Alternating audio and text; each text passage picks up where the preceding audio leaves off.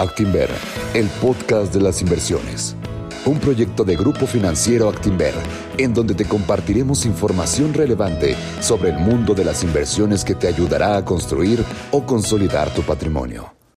Muy buenas tardes tengan todos los que nos acompañan el día de hoy. Mi nombre es Luis Moyano, soy director de educación financiera del Grupo Financiero Actinver y es para mí, como todas las semanas, un enorme gusto darle la más cordial bienvenida a este su Encuentros Conocimiento, un espacio que hemos dedicado para difundir precisamente esa información que nos orienta para hacer crecer nuestro dinero.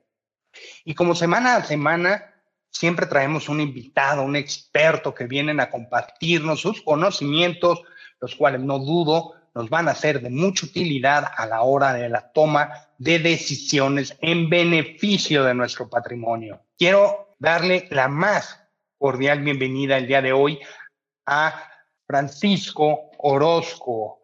Él, eh, él es director y profesor del Departamento Académico de Contabilidad y Finanzas en Monterrey por parte del Tecnológico de Monterrey. Él es egresado también ahí del TEC, del Campus Monterrey, de la carrera de Contaduría Pública y Finanzas. En el 2009, eh, 2009 ya le estoy echando más años de lo que no es, trabajó en la consultora PricewaterhouseCoopers en el área de auditoría. Luego en el 2012 egresó de la maestría en finanzas en el EGADE, ahí en el Tecnológico Monterrey. Él fue nombrado secretario técnico del Consejo de Administración en el 2012 del grupo Intra. Eh, para los que no sepan, el grupo Intra es el dueño de las marcas en el sureste de Cas Junior, de Bennigan, Fiesta Americana y Fiesta Inn él estuvo coordinando el proyecto de institucionalización y sucesión familiar de la compañía. También fue director de las carreras de negocios del 2014 al 2017 del TEC en Veracruz. Es profesor, cofundador del aula virtual Nescafé, consejero y consultor en diferentes pymes y empresas familiares. Él también ha sido analista de la revista Alto Nivel del periódico El Financiero, así como creador de un blog de contenido académico y podcast que se llama Emprepedia. Eh, Francisco, muy, muy buenas tardes, muchísimas gracias por acompañarnos. El día de hoy estamos platicando de medios de pago digitales. Luis, un gustazo. Realmente muchísimas gracias por, por la invitación y, un gran saludo a, todo auditorio, eh, ya sea que por por YouTube o, por Spotify nos estén escuchando. Muchísimas, muchísimas, muchísimas gracias. Yo, te agradezco que, el día de hoy nos puedas acompañar, siempre tener expertos en la materia, eh, pues es una forma de difundir el conocimiento de educación financiera, cosa que sabemos que aquí en México eh, pues adolecemos un, un, poquito, pero pues estamos poniendo nuestro granito, ¿no? Que es lo, que es lo importante. Hablando de medios digitales de pago, eh, introdúcenos al tema. Sí, eh, y, con gusto eh, eh, empiezo a compartir un poco de, justamente de, esta parte, de este tema. y acá decir algo muy importante, esta cuestión de cultura financiera, de educación financiera, creo que nos hace falta acompañarla con cultura y conciencia digital.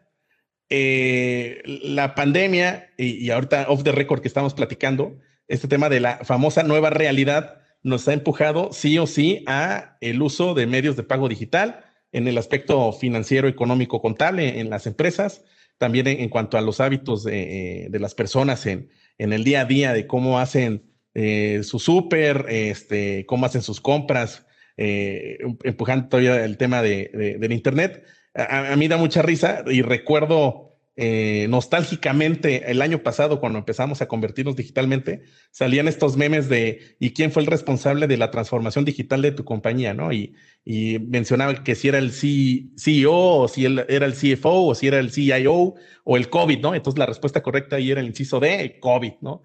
Este, y, y, veías, ¿no? Y, y que esta transformación digital únicamente iba a ser para las grandes compañías o para las medianas, pero eh, eh, el changarrito de la esquina, la tiendita de la esquina, la pequeña pyme que andaba ahí apenas, eh, pues, en temas de, protocolos y, reglamentos o, cosas sobre sus procedimientos.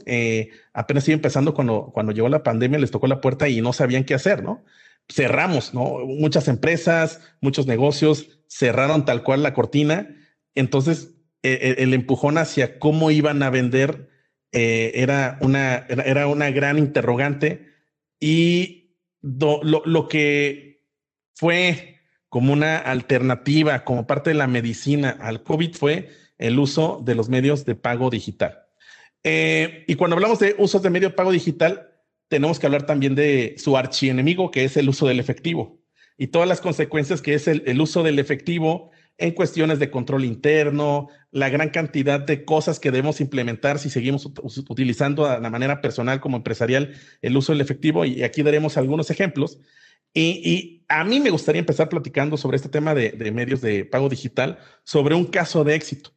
Y voy a arrancar con lo fuerte, porque, y sin ser peyorativos, el caso de éxito que tiene Kenia es impresionante si lo hacemos en comparación tal vez a nuestro país, México, ¿no? Eh, hablamos de Kenia, de un, de un, país que tiene aproximadamente unos 48 millones de habitantes, eh, que ocupa eh, en cuanto al PIB el, el, lugar 71 a nivel mundial, y increíblemente ha avanzado de andar por ahí del lugar 120 al 71, justamente a la penetración de pagos digitales, ¿no? Ahora tiene un 93% de penetración del uso de sus transacciones gracias a los medios de pago digital, donde el 47% de su PIB se mueve a través de los medios de pago digital.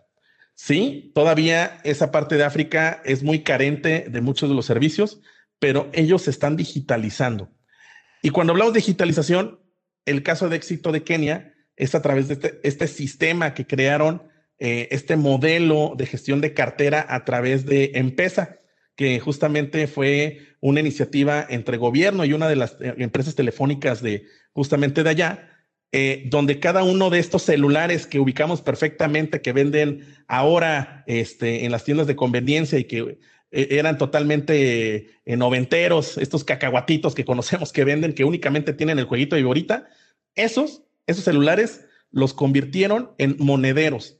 Y justamente con mensajes de texto, o sea, sin el uso de WhatsApp, hicieron posible que las personas hicieran el uso de un medio de pago digital, ese teléfono celular, y hacer transacciones totalmente transparentes, ágiles, con la ventaja incluso de hacerlo de una manera este, eh, digital. Si lo ponemos en contexto y lo trasladamos a México, es como si nosotros eh, pasáramos rápidamente por las calles de la ciudad y, quería, quisiéramos bolearnos los zapatos y el que nos volea los zapatos, de lugar de darle en efectivo, acepta totalmente eh, su transferencia en algunos de los sistemas que conocemos, terminales punto de venta, el famoso CODI, que creo que también platicaremos en, el día de hoy.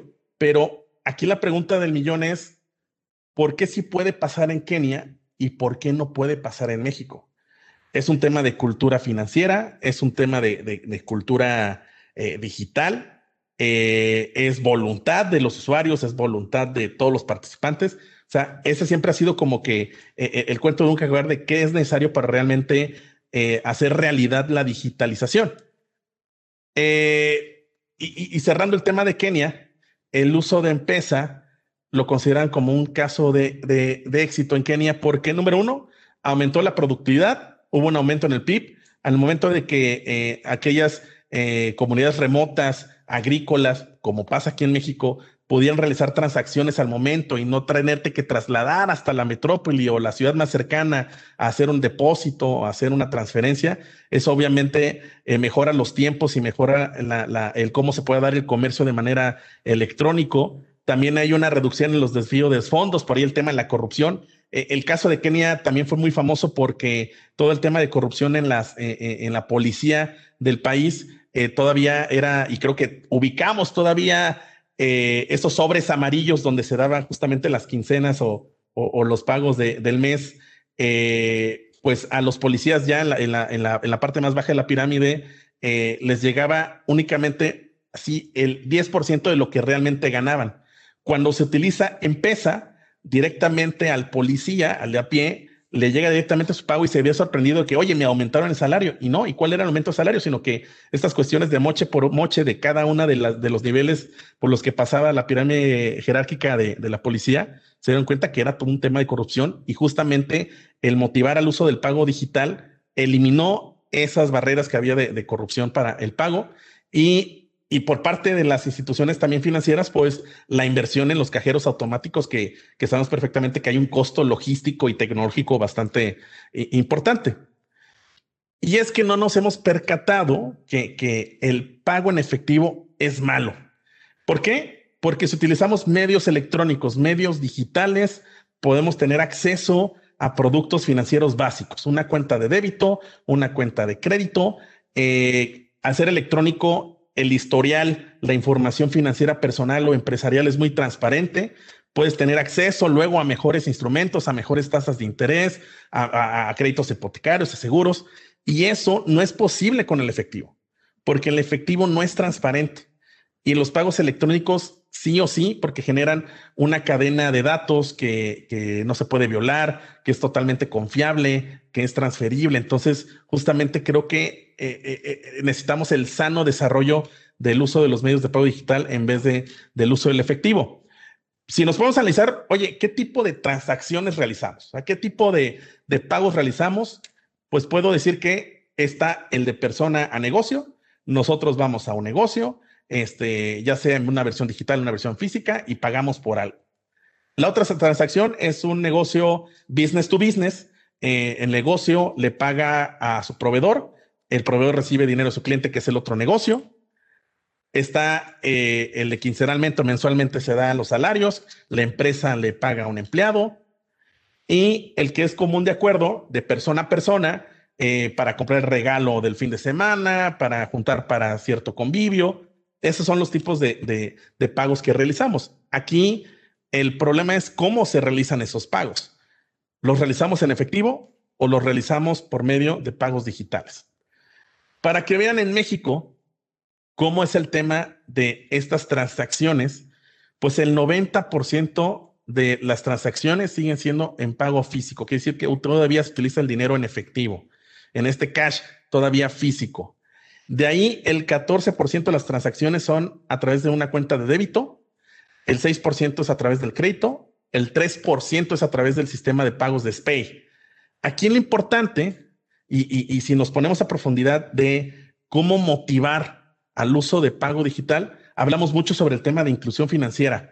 Y, la inclusión financiera se puede medir de maneras eh, muy diferentes en cuanto a la cercanía que hay de, de, terminales punto de venta, de cajeros automáticos, de corresponsales, etcétera, etcétera. Pero una manera de medir la inclusión financiera es, pues, qué tanto la población está bancarizada, es decir, tiene una cuenta de débito en un banco.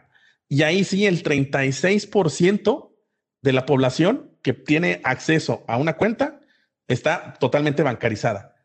No me voy a pelear por este 90% sobre este gap que existe entre el 36 y el 90. O sea, todavía tenemos camino por recorrer de ese 36% que está bancarizado y de ese 36% únicamente hay un 14% que tiene una cuenta y no lo utiliza.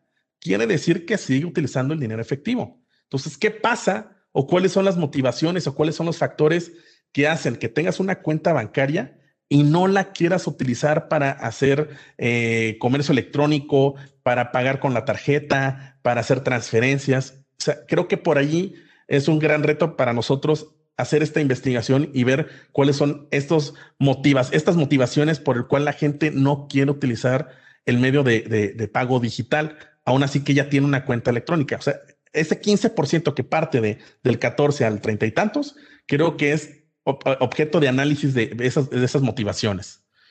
En los pagos físicos, para que vean este ciclo del dinero físico, pues obviamente el Banco Central, en el caso de nuestro país, el Banco de México, pues es quien distribuye el dinero físico, los billetes, son los encargados de la impresión de, de tanto de billetes como de monedas, pues de ahí parte a los bancos comerciales los bancos comerciales lo desplazan a las sucursales, lo desplazan a las tiendas, lo desplazan a los este, cajeros automáticos y de ahí ya entre, los, entre las sucursales, las tiendas, cajeros automáticos, ahí entramos los consumidores.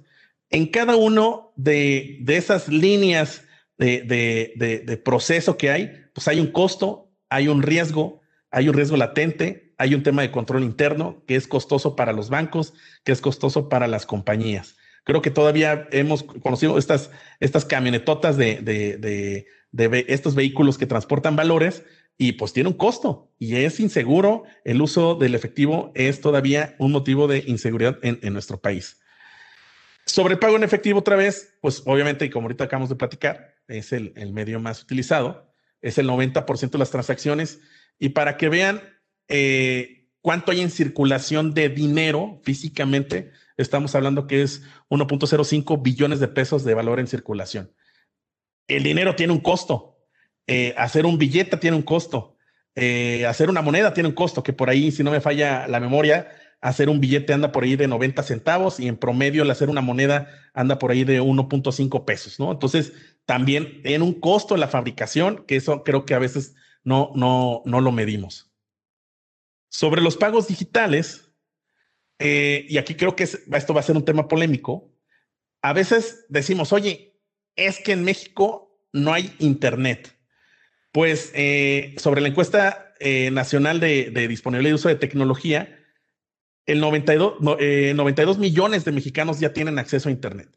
Que esto puede ser una cifra, cifra bastante alegre porque hay una gran diferencia entre que tengan acceso a Internet y sepan utilizar Internet. Que otra vez hablamos sobre e, esta cuestión de, cultura financiera slash cultura digital tecnológica, que creo que son competencias y habilidades que, debemos desarrollar y que vamos un poquito atrasados como país en, justamente en el desarrollo de, estas competencias. Hemos mejorado, hemos avanzado. En, este último, en esta última encuesta eh, habla sobre un aumento de 2017 a 2019 de estos dos años de intervalo que hay de la revisión de esta encuesta, que pasamos del 71% al 67% en, en, en, las ciudades. Y en las zonas rurales también hubo un incremento bastante considerable. Estamos hablando que de un 39% avanzó el uso y el acceso a Internet a un 47, un, un 48%. O sea, no, hay, no es un tema tal vez de accesibilidad, sino es el uso que le podemos dar al Internet, que creo que es donde eh, tanto instituciones como escuelas, la, parte educativa, es importante que, que, ponga su, granito para construir toda esta autopista digital para el uso de los medios de pago digital. ¿Dónde se consume más el Internet? Pues obviamente en los smartphones, ¿no? Creo que es una extensión ya de nuestro cuerpo, como dice Steve Jobs cuando trató de diseñar el, el primer iPod y transformó al iPhone que, este smartphone es una extensión ya de nuestro cuerpo y, y, no me dejaré mentir que, que, cada vez que se nos olvida, ya estamos en el tráfico, ya estamos casi yendo a la oficina y nos damos cuenta que no tenemos el celular, nos volvemos locos y hasta somos capaces de chutarnos otra vez el tráfico de la ciudad para, para ir por, por nuestro, nuestro celular. Y es otra vez, ¿no? La manera en que estamos consumiendo y se pone de manifiesto, sobre todo eh, en esta era digital que vimos a través de la pandemia, eh, la incorporación de, tanto de tabletas como teléfonos inteligentes. Los que no usaban teléfonos inteligentes tuvieron que hacerlo porque era el medio de comunicación para estar al pendiente de todas las tareas, eh, tanto eh, en la escuela como en los trabajos tradicionales, por así decirlo. Uno de los agentes que considero que han sido más importantes para la digitalización de las transacciones son las terminales punto de venta. Sin las terminales punto de venta, no podríamos hacer, ah, no está, podríamos estar hablando de medios de pago digital. Eh, en México aproximadamente hay 2.5 millones de dispositivos ya colocados, donde un, millón de dispositivos, estamos hablando que son terminales punto de venta. Eh, y, para hacer referencia a lo que es un TPV, son las terminales bancarias, que vamos a un negocio donde pasamos, y eso de pasar la tarjeta ya quedó creo que también en, el, eh, en el pasado, es insertamos el chip o con esta tecnología contactless, nada más pasamos por arribita eh, ya la tarjeta. Eh, las instituciones financieras tradicionales, por así llamarle, traen colocados un, un, millón de estos dispositivos y los agregadores, que en gran parte son toda esta, eh, todo este ecosistema fintech, han sido realmente un apoyo y han colocado 1.5 millones de dispositivos. ¿Qué aceptan estas terminales punto de venta? Pagos con tarjeta de crédito, pagos con tarjeta de débito, Incluso por ahí el tema de los vales o tarjetas prepagadas aceptan a, través de, estas terminales punto de venta. Eh, aquí hago mención ¿no? Eh, de, algunas instituciones financieras, tanto de tradicional como agregadas. Aquí es, creo, que donde eh, empiezan los negocios a dudar el uso de los medios de pago digital hablando de la terminal punto de venta. Número uno, porque es cuantificable, o sea, es mesurable en el sentido de que el uso de una de estas terminales punto de venta, hay una renta, hay una mensualidad en algunos de los casos, hay una facturación, hay una comisión. Y eso, cuando empiezas a hacer los números tú como empresa, como comercio, como changarro, ya no te empieza a salir y es que también es parte de la estrategia financiera, de la planeación financiera en los presupuestos, que debes de incluir tal vez en el precio de venta esto. Creo que a todos nos ha pasado que hemos ido a una tienda y si queremos pagar con el medio de pago digital, eh, con la tarjeta, nos dicen, ay, vas a pagar con tarjeta, este, perdón, pero vamos a tener que cargarte este 4%. Esa cultura no debería existir, porque esto ya en las ciudades está siendo prácticamente es un factor de diferencia. Si me aceptas tarjeta, te pago yo te consumo y si no, pues me voy a otra tienda donde sí me acepte. Creo que es ahí donde las empresas tienen que empezar a evolucionar y comprender la necesidad del uso del medio pago digital, en este caso de las terminales punto de venta. Por ahí, eh, eh, eh, en uno de estos agregadores, menciona como fuente que más o menos el promedio que hay entre cada una de estas transacciones con los pagos de, de la tarjeta de débito anda por ahí de 535 pesos. Y esto habla que todavía por cuestiones tal vez de, lógica, seguridad, eh, estamos acostumbrados a hacer pagos fuertes de, las compras todavía con la tarjeta y, todavía los pagos pequeños este, eh, lo hacemos en efectivo, ¿no? Creo que también el hecho de que haya mayor competencia o mayor oferta eh, en cuanto a los oferentes de, estos servicios, pues hace que también los costos se reduzcan y las empresas puedan aceptar pagos a través de, eh, a partir de 10 pesos o, qué sé yo. Obviamente, entre más sea el uso, habrá más, entre más demanda haya, habrá más oferta y estos costos por uso de la tecnología tendrá que ir eh, disminuyendo. Ahora bien, ¿no? Eh, esta parte, como lo quisiera yo concluir, es que el uso del efectivo es difícil de calcular y el digital sí, es mesurable y causa alarma con, con, este, con, con todas estas comisiones. Eh, tú con el uso del efectivo, pues no estás, tú para ti es, es, gratis el uso del efectivo, pero eh, no mides el uso de controles internos, de que tienes que tener mayor seguridad, porque el uso del efectivo tiene un riesgo inherente. Por naturaleza, eh, tienes que tener muchos controles de seguridad y, tener personas encargadas, cámaras de seguridad, este, gente que te esté cuidando, un responsable nada más. Y, eso no lo ve la empresa, pero sí ve justamente los porcentajes y las comisiones que tienen. Eh, por ahí, y haciendo referencia, este es un claro ejemplo de, una, un restaurante que me gusta mucho visitar para tomarme un café. Muy ecológicos porque eh, no aceptan, eh, no dan popote, salvan a las tortugas, pero pues la verdad es que por ahí también hay un tema fiscal bastante interesante que, que no nos hacemos responsables como, como empresarios eh, en, hacer eh, frente a, esta fiscalización que hay.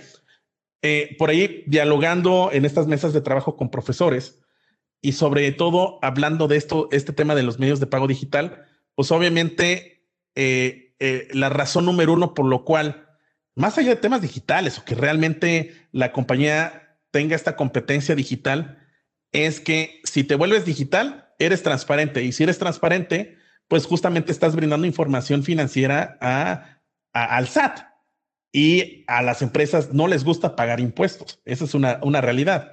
Entonces, justamente el efectivo hace que no seas fiscalizado y las transferencias bancarias, los pagos digitales hacen que sí seas fiscalizado.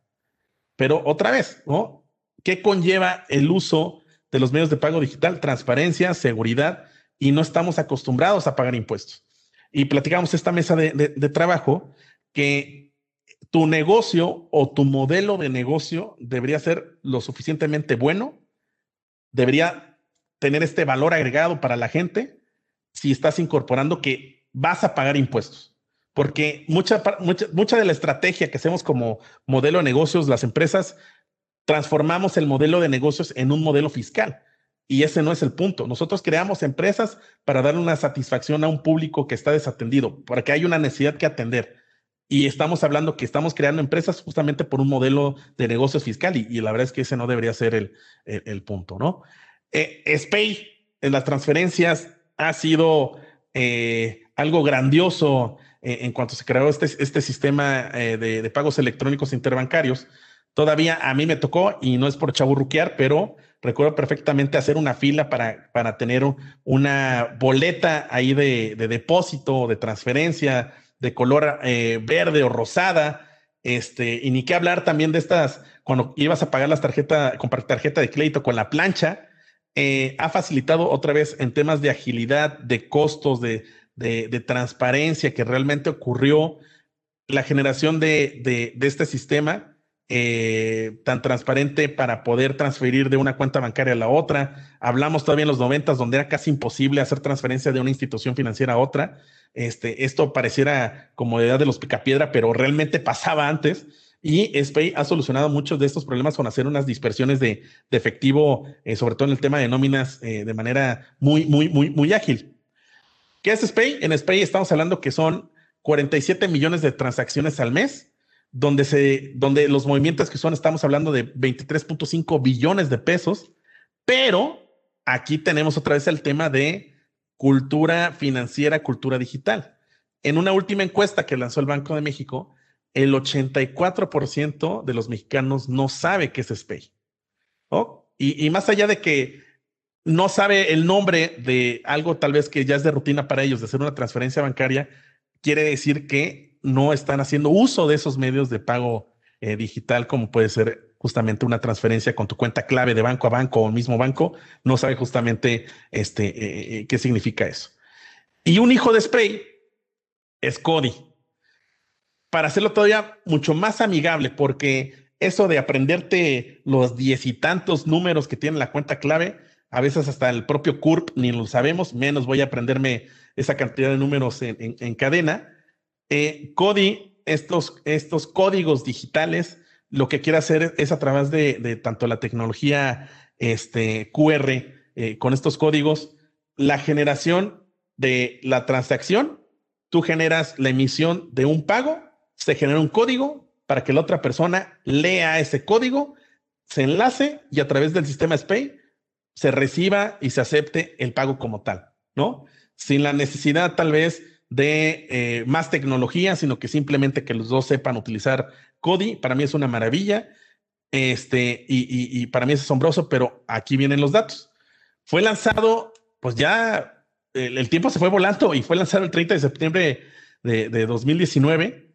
Y de aquí a la fecha, únicamente se han realizado 97 mil transacciones al mes, no contando esta parte.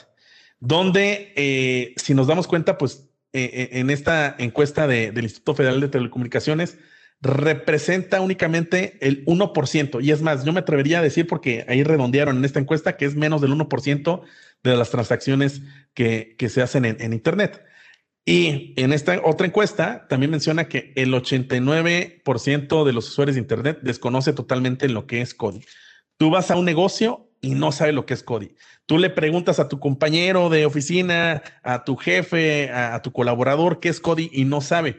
Creo que aquí es donde tenemos la, gran área de oportunidad de ser embajadores del uso de este sistema que creo que puede ser una agente importantísima para la evolución digital, tecnológica, financiera y de negocios que estamos viviendo en, nuestro, país. Eh, aquí va otra historia y, y hablaba off the record justamente de, un restaurante que al menos yo tengo el uso de razón que, tiene más de 15 años y desde hace 15 años, más de 15 años, tiene pegado en, uno de sus muros el por el momento no se aceptan tarjetas. Es más, el, papel ya está hasta amarillo porque ya estamos en 2021 y sigue apareciendo ese mismo letrero de que por el momento no aceptamos tarjetas bancarias. Y esto, otra vez, es por el tema de fiscalización hacer el uso de medios de pago digitales, eres transparente y por ende, pues tienes que pagar impuestos, ¿no? Se hace totalmente visible cuánto te ingresa o cuánto ingresa al negocio. Por ahí en los temas de, consultoría, eh, me tocó apoyar a, un pequeño empresario restaurantero sobre este, qué estaba pasando eh, pues con su negocio, ¿no? Donde me decía, oye, la verdad es que estoy vendiendo bastante, este, veo siempre el ticket promedio que yo he calculado eh, y, a mano, porque pues también no tiene un sistema tan, tan, tan grande, tan robusto, pues anda por ahí del ticket promedio, anda por ahí de los 500 pesos, pero yo cuando calculo mi margen de ganancia, eh, pues ando saliendo por ahí del 3%. eh, y, pues no es viable porque es todo un esfuerzo eh, garrafal que hacer un restaurante, pues prácticamente estás todo el día abierto y, la logística en cuanto a, proveedores y, generar inventarios. O sea, es realmente eh, un gran esfuerzo el, tener un, restaurante. Y, más o menos en la industria restaurantera, pues hay un benchmarking sobre el costo, ¿no? De, cada 100 pesos que vendes por tu platillo, pues cuánto te debe costar el platillo hacerlo en cuanto a las materias primas y siempre se anda manejando por ahí del 30 al 35%. Entonces, cuando le pido información financiera, que por cierto, por no tener un medio de pago digital o no ser digitalizado, tardó un montón de tiempo en darme la, información financiera, este, la sorpresa es que no andaba ni un 30 o un 35% del costo de venta sobre, sobre las ventas. Pues andaba ahí por ahí del 50%. Pues a mí la verdad es que me, me, me botó inmediatamente ese número porque está fuera de los de, del rango, de está fuera totalmente de los parámetros del mercado. E, entonces, platicando con él sobre estos procesos, era, oye, pues estás comprando, está muy cara tu materia prima, ¿no? Está dentro de lo establecido y calculamos directamente. Y la sorpresa fue que obviamente no estaba aceptando pagos digitales. Y por ahí descubrimos que, este, pues como eran pagos en efectivos, pues había una especie como que red ahí de, de fraude entre, entre el, cajerito o la persona que atendía la caja, entre los meseros, porque pues te daban un ticket, pero no era un ticket realmente oficial o simplemente era uno de estos eh, papelitos donde hacen la cuenta. Y, para mala fortuna, pues realmente estaba saliendo la materia prima porque sí, obviamente el, el consumidor, el cliente, el comensal, sí comía, pero el dinero en efectivo no llegaba al cajero y no era registrado, salía y por eso también el costo de venta iba aumentando porque este, eh, pues, pues tenía que comprar materias primas para seguir manteniendo el negocio, por eso el costo se iba elevando. Entonces, mi sugerencia es, tienes que implementar un sistema digital y sobre todo esto le evitas quitando el dinero en efectivo. Acepta tarjetas bancarias. Oye, no, pero es que si acepto el medio de pago digital, va a caer en mi cuenta bancaria y el SAT va a saber cuánto voy a ganar y me va a quitar impuestos. Pero ¿cuál es el costo de justamente ese fraude que te estaban cometiendo versus realmente pagar impuestos. No, pero es que también está la comisión que van a, cobrar ahí las terminales punto de venta. Otra vez, ¿cuál es el riesgo de mayor justamente del robo que te están haciendo? Ya tengo la solución. Este, voy a poner cámaras, voy a contratar a un auditor y voy a, a contratar a otra persona que está atendiendo la caja. Entonces, estamos hablando de costos, costos, costos por no pagar impuestos, por no aceptar medios de pago digital.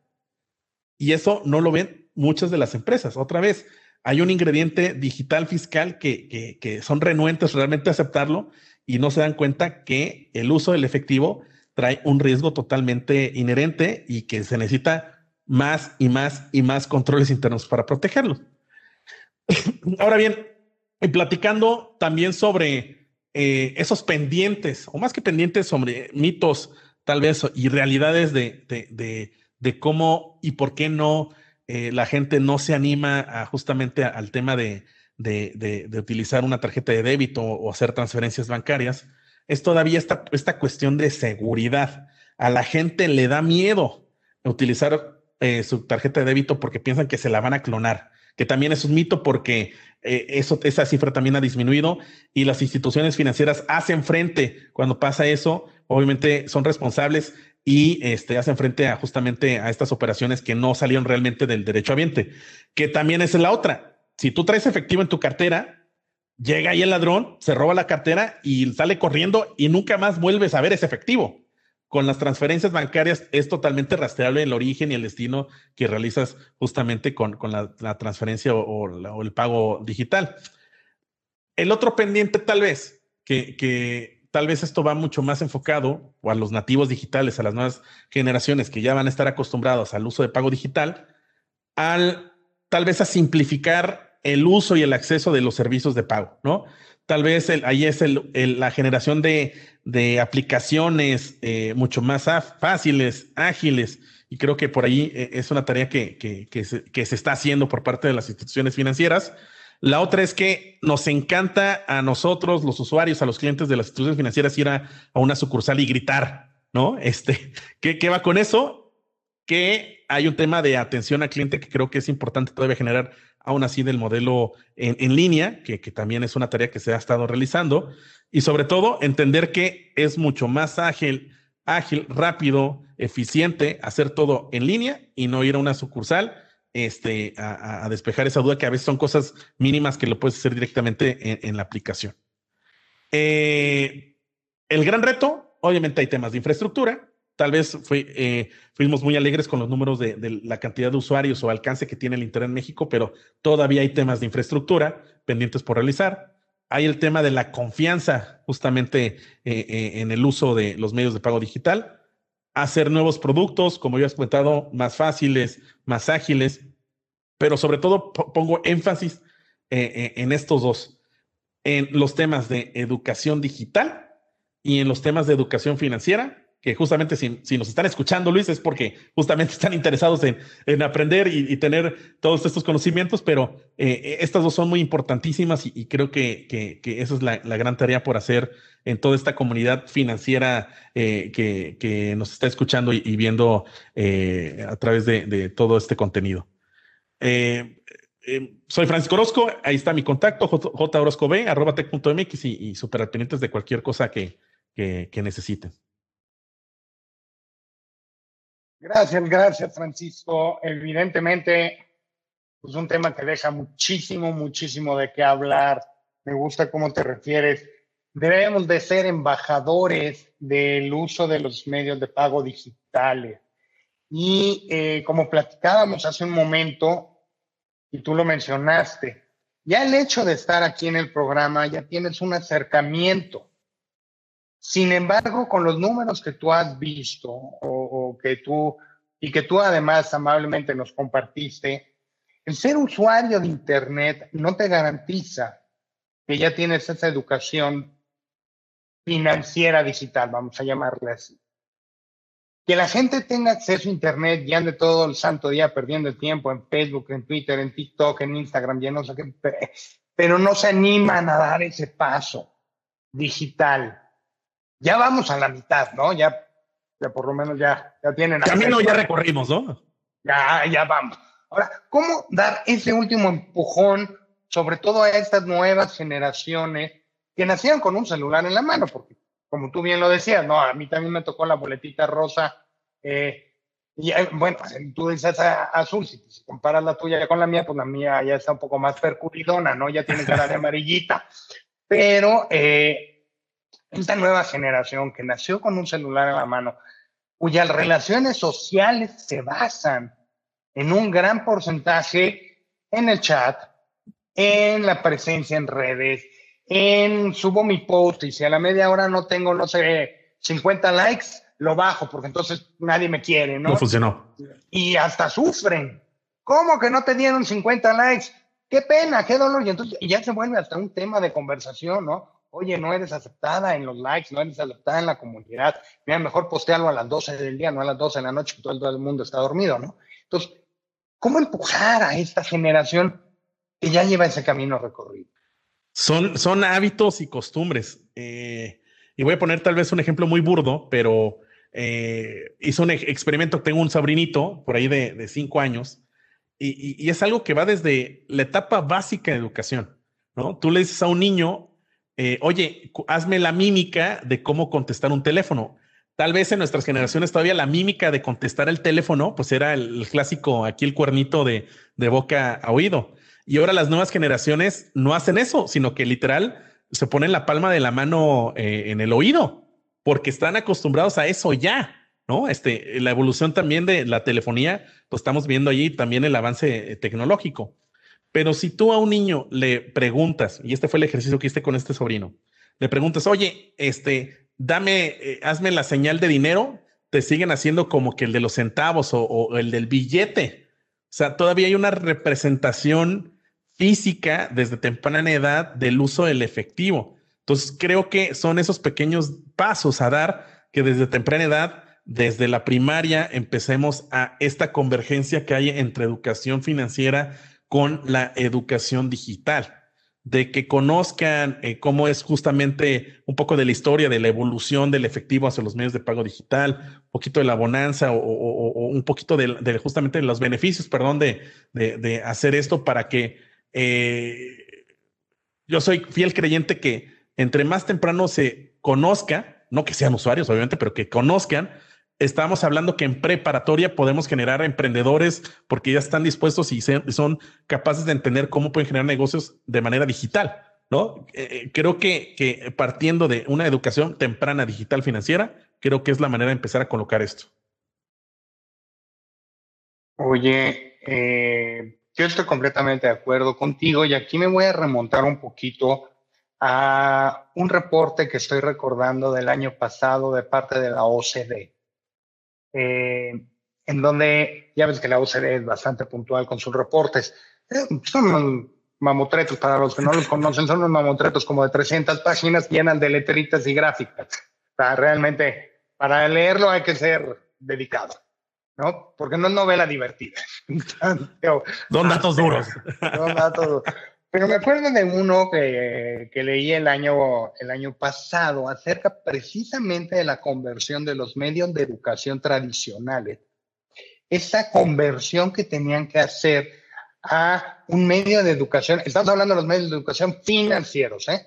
de los medios de educación financieros, el modelo de educación financiera, cómo tenía que convertirse, aprovechando obviamente la pandemia del COVID, cómo debía convertirse y aprovechar estos medios digitales de estas nuevas generaciones y el mensaje que había que mandarle a las nuevas generaciones digitales, es como, como, como se llama, como le, le decía, ¿no? Si mal no me falla la memoria, esa nueva generación digital en el caso de tu sobrino, el mensaje que había que, llevarle. La comunidad, eh, en este caso la comunidad universitaria, la comunidad de educación nacional, desde tu perspectiva, ¿cómo sientes que está haciendo ese cambio? Ya vimos que la ABM prácticamente ya también cambió el formato, ya cada semana nos manda sus clases, en el caso de Actinver, pues ya todas las clases también son digitales. Pero yo no tengo la perspectiva nacional que tú tienes. ¿Tú cómo la ves, Francisco, esa evolución para llegarle a tu sobrino?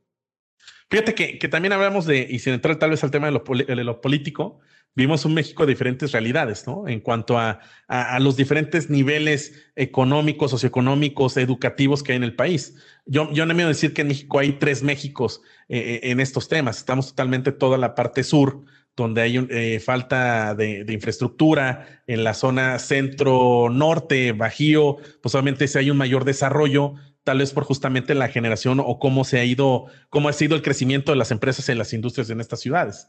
Creo que eh, no podemos, eh, en, una carrera no pueden, no pueden estar, la, carrera no puede empezar si unos ya van adelantados 10 pasos.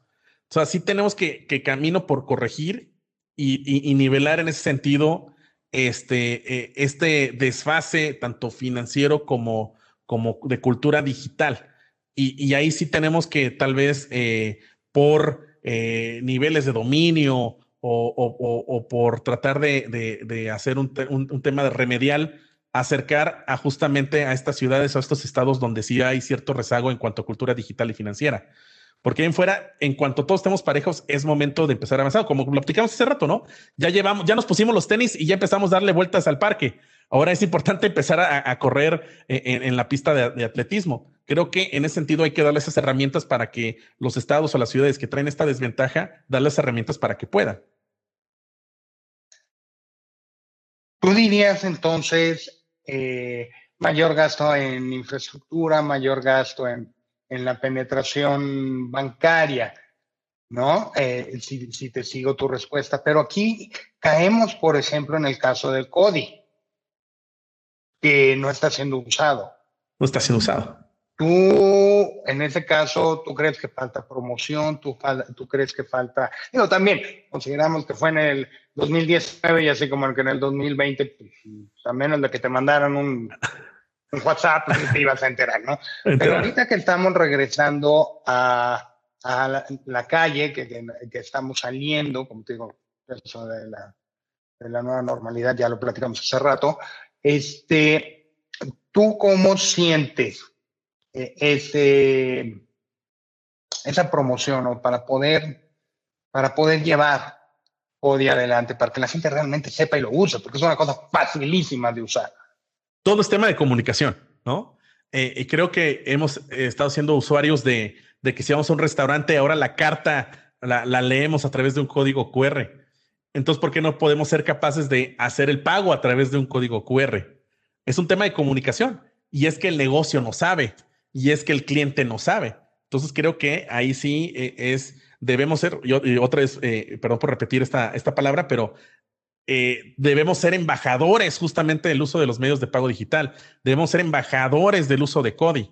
Eh, ahora sí que, quienes nos están escuchando eh, con tu pareja, con tu sobrino, con tu hijo, con tu familiar, con tu colaborador, con tu jefe, promover el uso justamente de, los medios de pago digital. Creo que es un tema de comunicación. las herramientas ahí están. Otra vez haciendo la analogía, los tenis ya no los dieron, ahora únicamente hace falta trotar y correr. O sea, es un tema de comunicación. Y coincido completamente contigo. Hay que darlo a conocer, hay que comunicarlo. Pero en el proceso de la comunicación nos encontramos todas estas cosas negativas, ¿no? Algunos son mitos, y tú y yo lo sabemos y quiero transmitírselo al público. El hecho de manejar efectivo, pues sí, tú bien lo dijiste, es más caro, hay que poner cámaras de seguridad, en vez de un cajero, eh, tu, amigo puso dos, ¿no?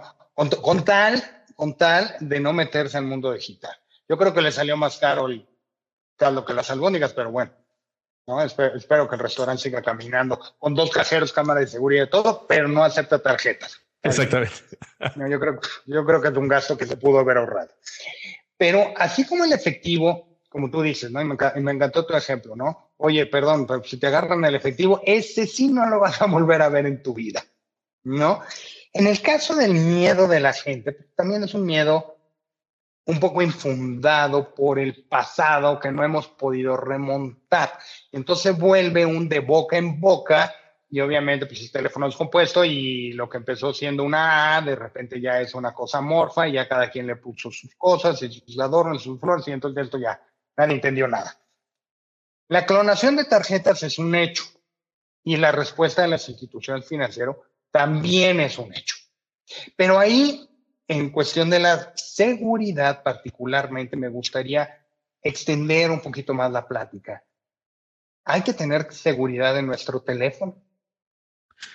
Eso sí, o sea, conocemos perfectamente eh, que eh, tal vez el, auditorio no sepa, pero, pero también hay antivirus y hay eh, aplicaciones anti-spyware y toda esta cuestión. ¿no? Agarramos, prendemos el teléfono como si fuera totalmente, este, que no fuera vulnerable, como si es una computadora. Nuestro teléfono ya es una computadora.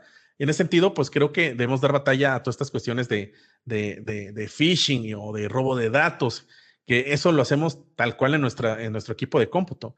Creo que si tenemos esas herramientas que ya no son tan costosas, esa es la realidad, ya no son tan, tan costosas como antes, eso nos va a dar mucho más seguridad o, o justamente teniendo estos elementos mínimos que son gratis de, doble autentificación o, este, o, autentificación por, por biométrico, este tipo de cosas, creo que es importante entenderlo porque a través de que nosotros nos damos seguridad, damos seguridad a nuestros dispositivos, va a ser mucho más fácil entender que es fácil justamente tener acceso a, los medios de pago digital y utilizarlos. Creo que es, este es, tal vez hay un, hay un fixed mindset de que a mí eso no se me da, eso de lo digital no se me da y, empezamos a atribuirle ciertas variables como, ah, es inseguro, ah, es costoso, pero realmente es mucho más profundo a otra vez a, generar esta habilidad y entender y crear esta eh, competencia o, este hábito de, ser digitales. Y ese es un problema. Yo creo que, evidentemente, eh, como tú dices, la educación financiera digital es algo que debemos de llevar, no nada más por tener el producto ahí, ya, ya soy digital. Yo creo que también tenemos que tener una responsabilidad, y vuelvo a utilizar tu palabra que me encantó, debemos de ser embajadores. embajadores no significa que solamente promovamos y motivemos a que la gente también reciba nuestros pagos. A ver, es muy fácil. Si tú pagas impuestos, ¿Por qué pagas con efectivo a alguien que sabes que no paga impuestos? Exacto. No es pareja la cancha. Entonces, si tú eres un empleado y tú estás pagando impuestos, oye, exígele al de enfrente que pague impuestos. Primer lugar. Pero segundo, y, y tocando lo de la seguridad que dices, también tenemos que ser responsables. Como nosotros usamos los medios de pago digital. Mira, me acaba de pasarme hace poquito con una persona que hizo una compra eh, por internet. Por internet buscó una compañía, iba a, comprar eh, una mascota y la compañía le dijo, ah, pues aquí está mi clave. Y pues resultó que pues, la mascota nunca llegó. Y le mandó un spay. Lindo y bonito spay. A ver, me habla y me dice, ¿qué hago? Le digo, pues llorar. Si mandaste un spay, si mandaste un ¿qué garantía tiene? A ver, tú lo que debiste haber es exigido, yo te pago con una tarjeta o te pago con los nuevos métodos que hay, ¿no? Este tipo PayPal y tipo Amazon. Y a ver, tú también tienes que ser responsable en el uso de los medios digitales, ¿no? ¿Por qué? Pues, pues no se vale. Es que yo le mandé una estrella a Francisco y luego pues Francisco se peló y yo voy con el banco y le reclamo, pues a te voy a decir, oye, compadre, pues, tú metiste la, clave de, de Francisco, tú, tú, le diste autentificar y tú le diste enter. O sea, si te echo la mano, no. pero es que justamente... pero me la pones complicada. Y es que justamente esas experiencias, malas experiencias, ahí es donde empezamos a echarle la culpa a las instituciones financieras, cuando realmente el culpable pues tiene que ser uno por, por tal vez eh, eh, desconocimiento de, de, del qué va a pasar, ¿no?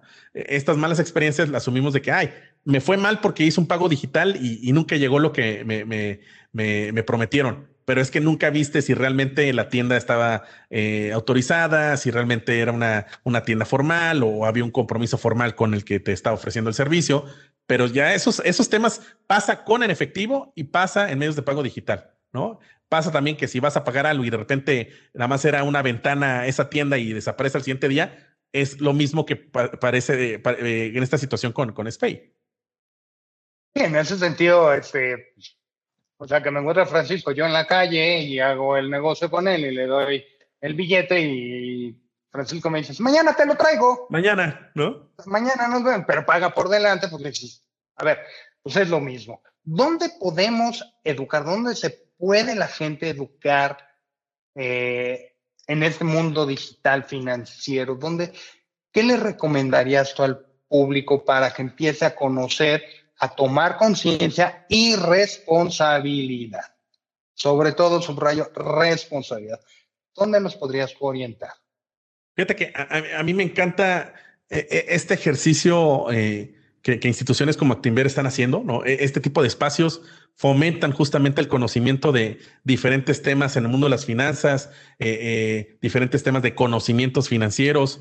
Eh, eh, el Internet ha abierto una ventana enorme, tanto ya en cualquiera de, los tipos de contenido que puede generarse audiovisual, que también eso a veces es un peligro, ¿no? Porque también hay como falsos profetas que por ahí comentan cosas, pero eh, eso siempre ha pasado, ¿no? me encanta también la oportunidad de, de, y son de esas cosas que hizo la pandemia o que motivaron a que se crean con mayor frecuencia en la pandemia, los webinars, eh, todos estos MOOCs o, sesiones de a través de Coursera, edX o estas plataformas de e-learning donde incluso hay cursos gratuitos donde puedes aprender sobre finanzas personales, sobre educación digital. O sea, creo que eh, más que entender que existe ya contenido que podemos consumir, es otra vez sembrar la semillita, del interés, porque desafortunadamente no nos interesa hasta que no nos pasa algo malo. Entonces, es cuestión también de prevención, de, de, de entender que de necesito tener ese conocimiento para ser, eh, no ser objeto tal vez de, cuestiones malas que podía pasarnos en, este, en este sentido. Entonces, en conclusión de tu comentario, sigan al programa de Encuentros Conocimiento, vengan a las clases de, de Actinver, que estamos dando los martes, aprendan, acérquense con sus ejecutivos, háblenos, eh, tengan un buen eh, antivirus, un buen firewall, que normalmente ya hoy todas las marcas grandes ya te venden paquete de dos dispositivos, tres dispositivos por el mismo precio. Entonces, si pagas por tu computadora, paga por tu celular. Este, bien, bien incluido. Eh, no andar navegando en, en quién sabe dónde. ¿Quién sabe dónde? Ahí en la, en la Deep Web. Muy importante. Y pues acuérdate, Actinver nunca te va a pedir tu password, ni te va a pedir tus claves, ni te va a pedir nada. Eh, para entrar a Actinver, a la página de Actinver y utilizar los, los medios digitales, pues tenemos una app para que lo bajen en Apple, en Android y en Internet. Pues este, mi mejor recomendación es siempre tecleen activar. Y Luis, me, me, animo ahorita con este resumen que estás haciendo, es educación financiera, educación digital, saber utilizar el Internet, ¿no? Saber usarlo, sí, sí, sí, saber usarlo. O sea, este típico que te llega un mensaje y pícale aquí. A ver, fíjense que el correo no es precisamente el de Actinver o el correo no es oficial, es un chorizo de correo así como de 15 renglones, ¿no? Entonces, no ninguna compañía en su sano juicio va a mandar una cosa así, ¿no? Pero sí. Eh, pues sí, hay que aprender, hay que ser responsables en el manejo de nuestros pagos digitales, pero definitivamente yo coincido contigo y yo invito a toda la gente a que se sume, a que no pierda el tiempo en el tráfico, que no pierdan el tiempo en una fila en la sucursal, cuando en 30 segundos puede hacer la transferencia. A ver, creo que podemos ser mucho más eficientes con nuestro tiempo. Yo los invito a todos a que se sumen al mundo de pagos digitales. Me encanta, me encanta el tema. Francisco, tenemos un poquito ya el tiempo encima, ya nos quedan unos minutos. ¿Alguna consideración que nos quieras platicar? Rápidamente, eh, no, no puedo dejar de pasar mi, mi lado profesor y dejar una tarea. Este, si tienen la oportunidad, en serio, eh, en una comida, en un ratito, en una tarde, eh, en serio experimenten el hecho de usar Cody. O sea, es una gran herramienta que no utilizamos.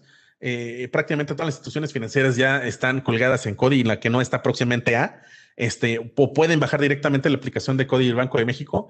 Ensayen, se pueden hacer incluso este, transferencias desde 10 pesos, 5 pesos, pero en serio, eh, eh, experimenten eh, justamente este, este, tipo de transacciones para perder ese miedo que tal vez que creo que es la principal barrera. Pueden aprovechar el partido de fútbol del fin de semana, ¿no? A ver a quién me van y se cambian ahí. No hay, nada que me debes si me pagas la semana que entra, pagas ahorita. Exactamente, ahí para, para lanzarse por, por refrescos y papitas, pues ahí es la manera de transferirse.